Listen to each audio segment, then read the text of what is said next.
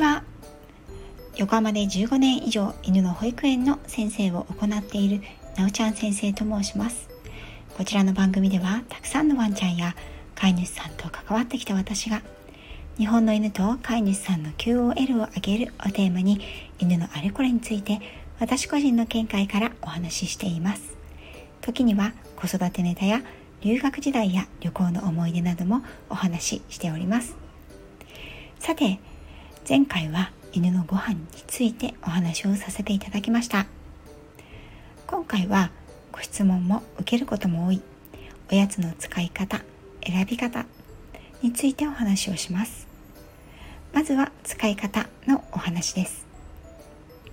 ちなみに前回のご飯についてもそうなのですが私がおやつを選ぶ基準としては人が食べられる品質であるということです。また可能であれば制作者の顔がわかるとなお良いと思います。そういう意味において私は長年ビジョンズというフードを使っています。このフードは一般的では全くないのですが概要欄に URL を載せますので興味のある方は是非ご覧くださいね。なぜ私がこのフードを選んだかというと制作をしている方を知っているからです。彼女たちがどんな思いでこのフードのことを学び原材料を厳選しその生産者に掛け合いどこの工場に依頼しどんな苦労をしてこのフードを作ってきたのかその過程を知っているので安心しているという部分が選んでいる理由に挙げられます。メリットは顔が見える安心感と人が食べても何の違和感もない安全性です。ベースとなる肉の種類によって少しタンパク質量が低いのと硬いという特徴がありますがそこはトッピングで補ったりふやかしたり。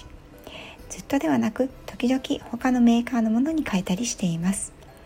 他には K9 やジビピークハニモンダなどのドライフードやウェットフードも入れています。馬肉鶏肉ラム肉無添加のツナお刺身ミンチやレバーも時々揚げています。以前は赤なワイルドレシピなども入れていました。またバーフダイエットのレシピに沿って完全に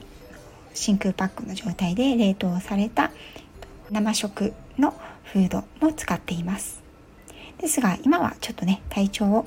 うちの犬が壊していますので今はそれらのものは使っていません。おやつは食べるけれどご飯であるフードは食べないというような子も多く聞かれます。これは単純に食べ物のえり好みである可能性が高いです。おやつは人間もそうですが栄養を補うもの。それがメインになっては必要な栄養素を補給することはできません。犬のダイエットは中年期以降になってくると課題になる場合も多いんですがその時に飼い主さんがおっしゃるの中にはおやつは食べるけどご飯は食べませんというお声。そういうワンちゃんに限って痩せてはいないんですよね。ですので犬のダイエット失敗は単純に飼い主さんの与えすぎです。そもそもおやつは健康を維持していく中で必要不可欠なものではないのでなくしても OK なんです。食事療法をしている子に関してはおやつを与えない方が結果が出やすいことは明白ですよ。おやつは食べるけどご飯を食べないというワンちゃんに関してはおやつをあげる必要はないと思います。また普段食べているフードの他に品質の良いフードですね。これ他のメーカーのフードを34種類用意をして1日の総量を朝タッパーに入れます。例えば1食 40g1 日2回ご飯を食べている犬であれば 80g を用意します。メーカーはいくつかのメーカーのものを一食単にそのタッパーに入れます。おやつをあげたい場合にはそのタッパーの 80g の中からいつも食べているメーカー以外のものを選んであげます。そうすればいつも食べているものではない。栄養的にも満たされ1日の必要量を超えることもありません。特にワンちゃんのダイエットを意識している方はこのような形であげてみてくださいね。おやつをあげる時ですが皆さんはどのような時にワンちゃんにおやつをあげていますか？何かができた時頑張った時おねだりされた時でしょうか？もし食べ過ぎの子の場合はこれは本当に必要なおやつなのか？をぜひ考えてみてください。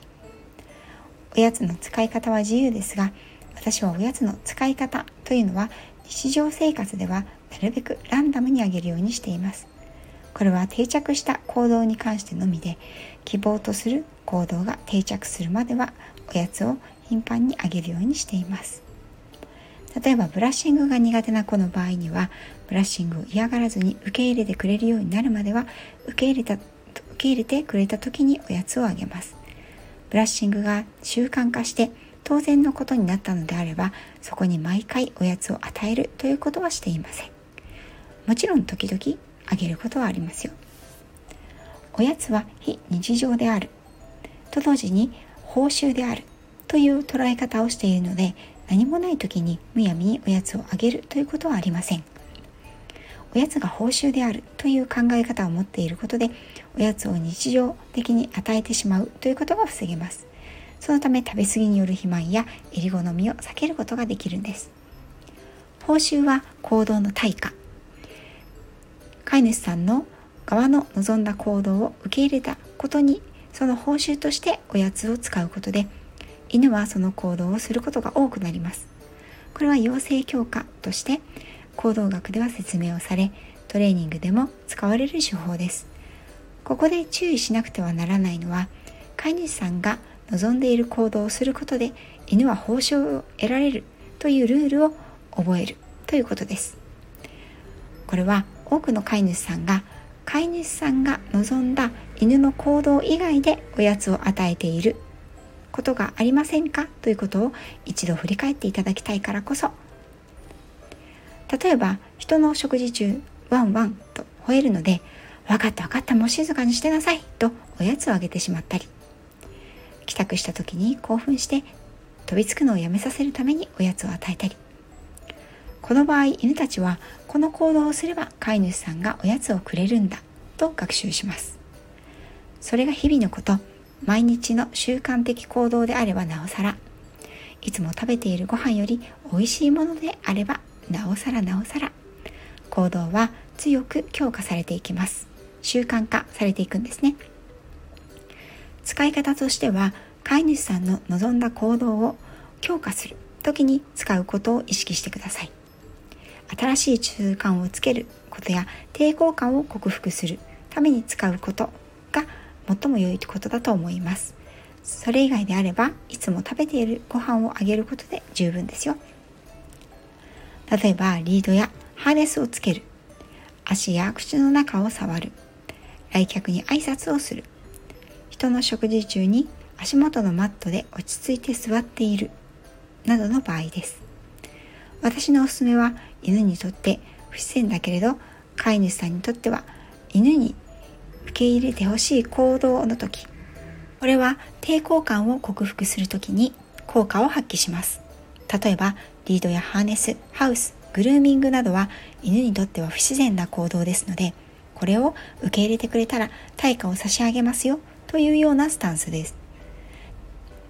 特に初めの導入時には慎重に好きなおやつを使って不自然さを受け入れてもらいます。耳掃除爪切りお洋服歯磨きなどは特に嫌がられますよね。慣れて抵抗感がなくなったとしても3回に1回ぐらいは受け入れてくれてありがとうとお礼の気持ちとともにおやつをあげてもいいと思います。新しい習慣をつけるではピンポンに吠えずに戻ってくる。食事中に足元で静かにしているなどです。詳しいトレーニング方法は避けますがこうしたものは来客や食事というような非日常の強い刺激が加わります。そのためいつも食べているフードよりも好きなおやつを使った方が犬たちが刺激への反応ではなく自分の行動へ集中することができるんですね。さておやつの使い方いかがでしたでしょうか？かなり古い配信にはなりますが昔にもねおやつの使い方選び方をお話ししておりますので概要欄にその URL も貼っておきます。よろしかったらそちらも聞いてみてくださいね。次回は選び方についてお話ししたいと思います。最後まで聞いていただきありがとうございました。